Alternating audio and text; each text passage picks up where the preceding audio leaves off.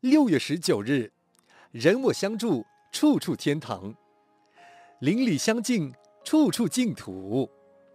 天堂在我家中，净土在我心中。虎豹住在山林，山林是虎豹的香格里拉。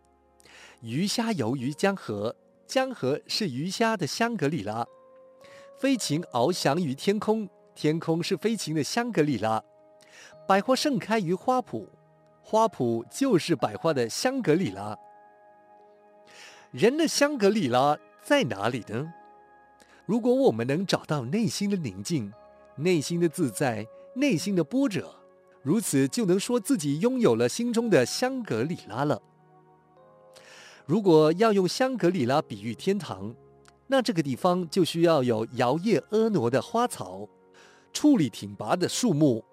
社会上就是要有堂皇的建筑，没有山丘与深坑，没有脏乱与污染，而且要安全平躺、庄严整齐。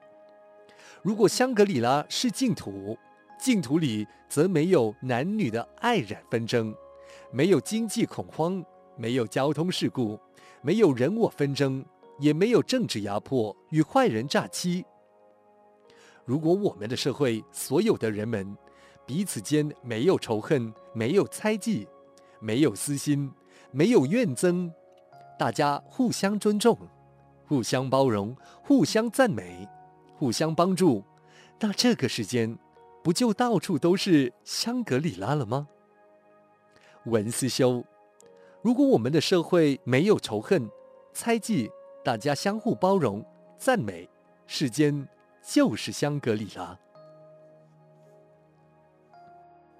每日同一时段与你相约有声书香。